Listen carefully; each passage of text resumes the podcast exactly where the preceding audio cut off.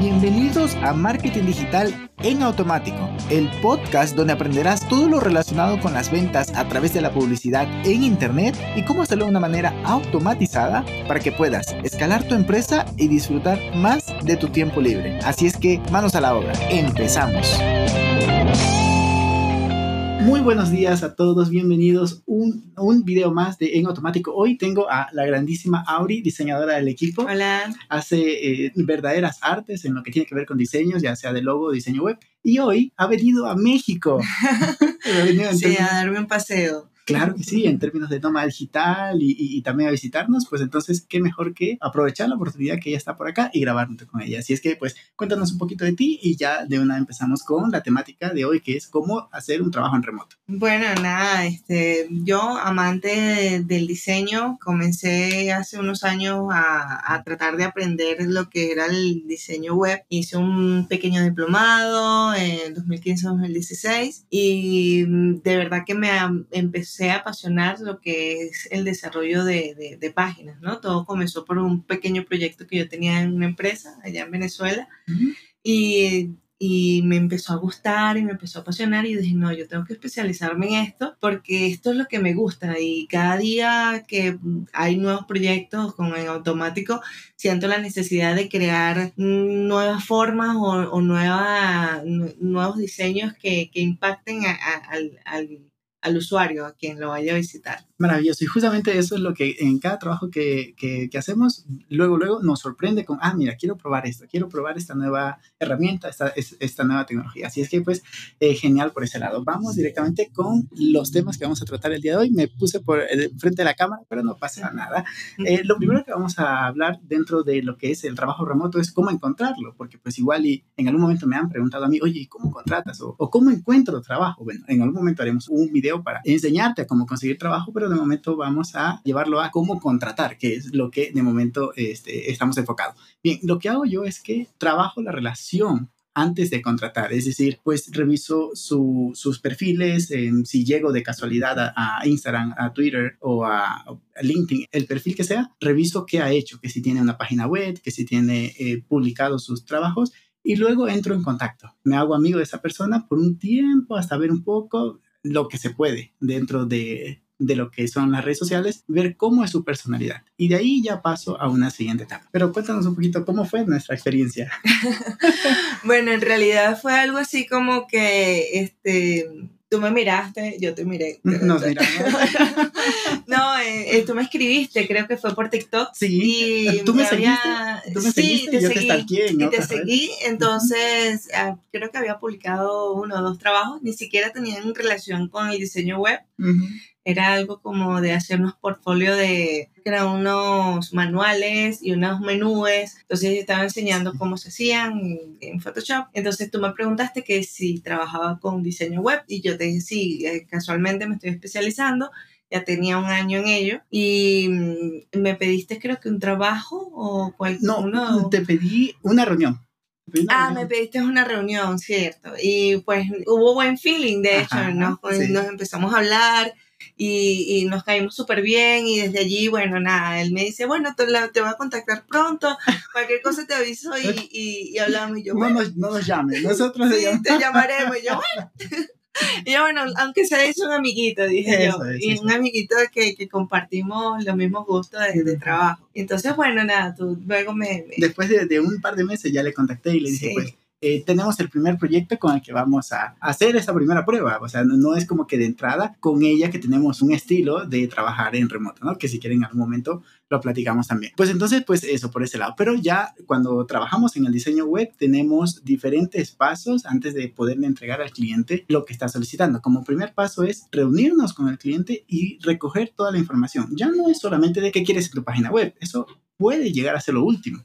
Lo que le preguntamos es sí. cuál es tu valle persona, qué objetivo de negocio quieres conseguir, cómo lo quieres comunicar, cuál es tu producto, cómo sirves a tus clientes. Es decir, un, una serie de preguntas de marketing y de negocios. Una vez que tenemos eso claro, nosotros analizamos esa información junto con el equipo, lo organizamos a tal punto de que luego creamos una estrategia que si es que tiene sentido, hacemos un diseño web, mm. una página web entera. Ha llegado el punto en el que, justamente como dice ella, ha llegado el punto en el que no necesitamos una página web, solamente necesitamos una landing, eh, solamente una one page en algún momento. Sí, un pequeño funnel que le permita al cliente vender el producto o hacer el encuentro entre el usuario y el cliente, que es la falencia que tiene el cliente. Como, oye, tengo un buen producto, pero no, no sé cómo, cómo venderlo, cómo, cómo hacérselo llegar al usuario. Entonces, para eso está en automático un equipo que se encarga en hacer el estudio de, del, del buyer persona que ideal para, para, esa marca. Entonces, allí es donde, donde metemos la mano y vemos cuáles son las necesidades,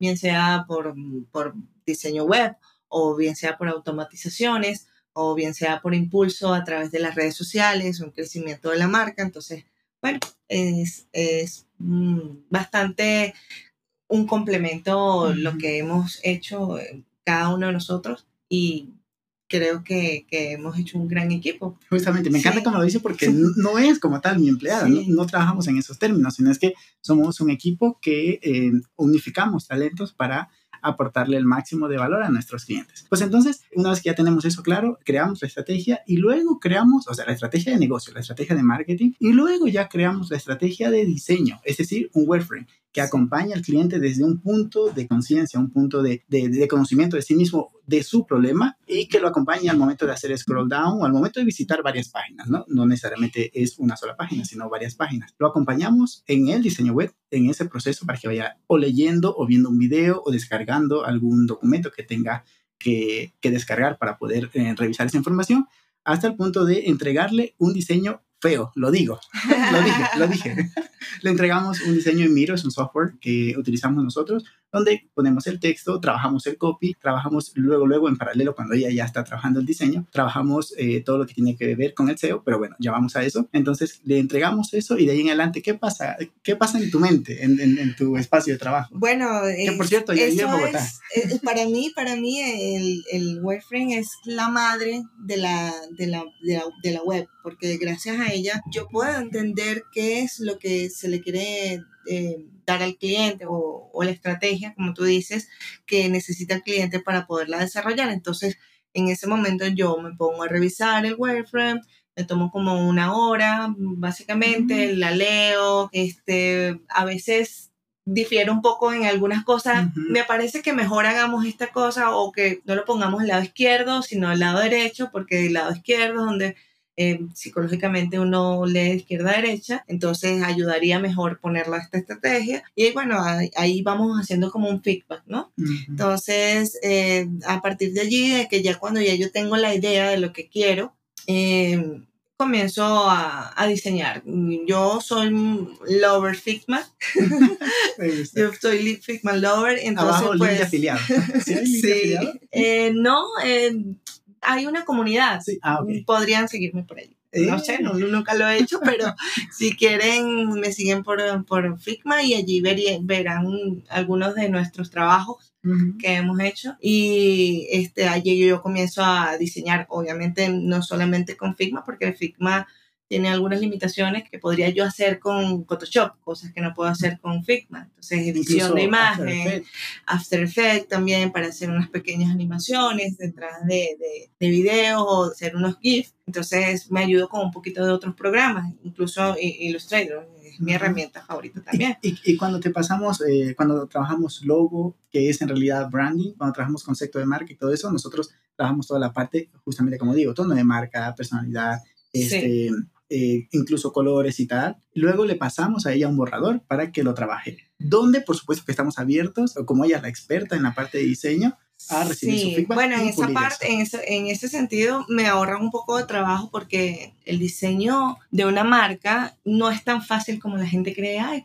que uno lo busca. Sí, Free ajá, Free o algo así. Ah, Entonces, no, no tiene que estudiar al cliente porque a veces el cliente sabe lo que quiere, pero no te lo dice porque tiene como temor o no se siente seguro si de verdad eso es lo que quiere. Y me ha pasado que hemos entregado unos diseños muy bonitos y que van ideal o son perfectos para la marca, pero el cliente en realidad quería un conejito. Hasta con naming y todo, él quería exacto, otra cosa. Sí. Exacto, entonces pues hemos, eh, tenemos esa como que esa toque de delicadeza al momento de, de, hacer un logo porque toma tiempo entender al cliente y luego de allí es que partimos. A, a veces eh, hay que hacer un estudio hasta de colores, colores para, para dar con los colores perfectos que, que, atraigan al usuario y que, y que dé con la marca, entonces... Que transmita. Sí, que, transmita, exacto.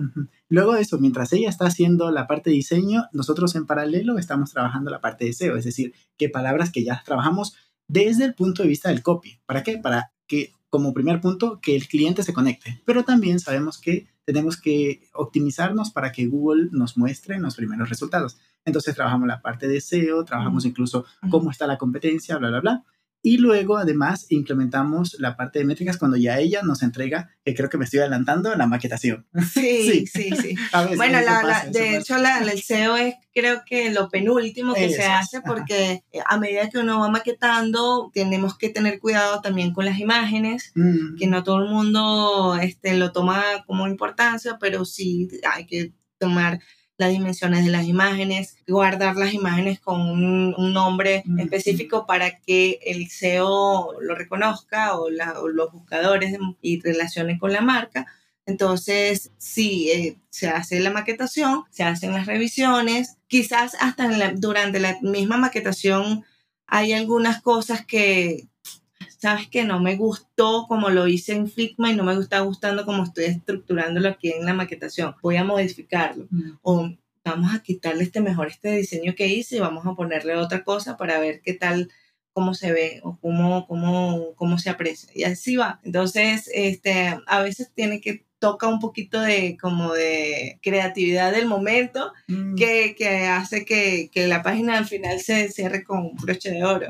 Justamente estamos por entregar un proyecto, ya prácticamente lo entregamos. Sí. El de fitness, pues mm. está, eh, eh, lo creamos desde cero. le vamos a pedir autorización al cliente si nos deja poner aquí abajo em, la web y lo, lo, pondremos, ¿vale? Que probablemente sí, la cliente es muy buena. Sí. Y si no, eh, decir, nada, no es cierto.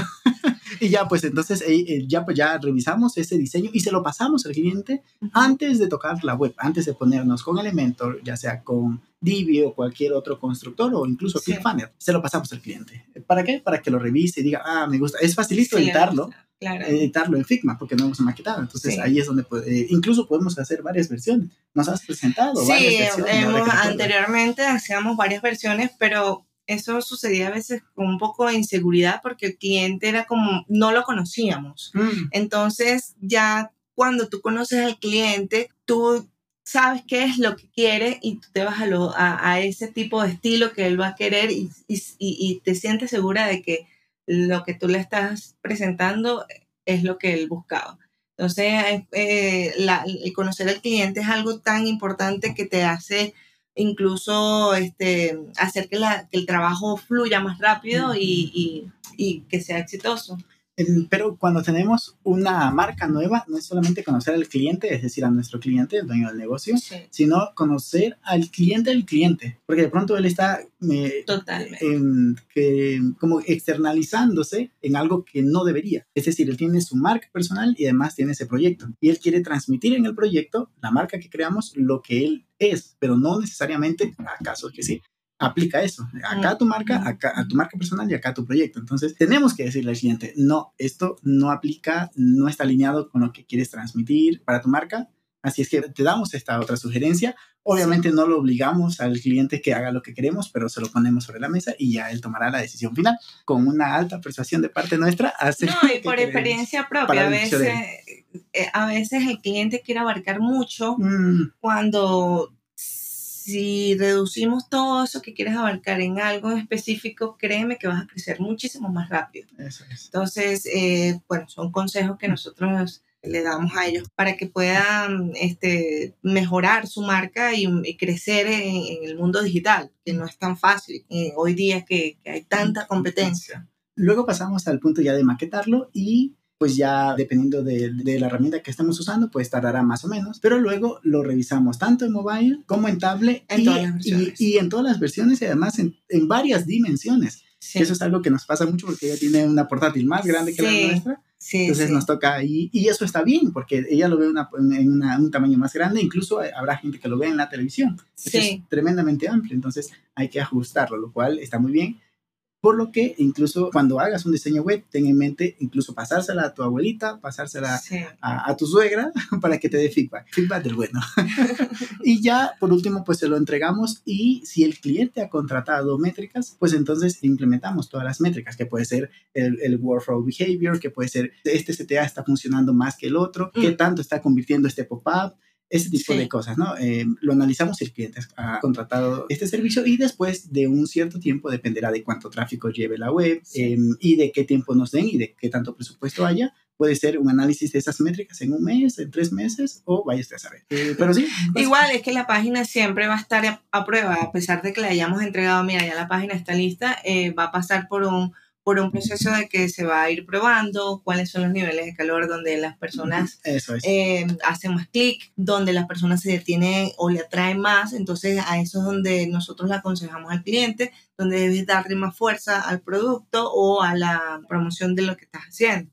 Entonces nosotros no solamente vendemos diseño, sino este, vendemos efectividad y hacemos que el cliente se encuentre con el usuario cosa que no todo el mundo entiende, ¿no? Y, que, y que para lograr eso no es, no es solamente ser, no, yo creo que puedo hacer todo, no. De verdad, créeme que lo intenté como freelance y no es fácil, no es para nada fácil, o sea, o, o trabajas o vives para, porque de verdad no, no, te va, no te da, no te da el tiempo me encanta, me encanta cómo estamos cerrando el video, porque en el siguiente video vamos a profundizar de ventajas y desventajas del trabajo en equipo o trabajo eh, como freelance. Así es que quédense con nosotros al siguiente video. Un abrazo digital. Vale, saludos. Un placer.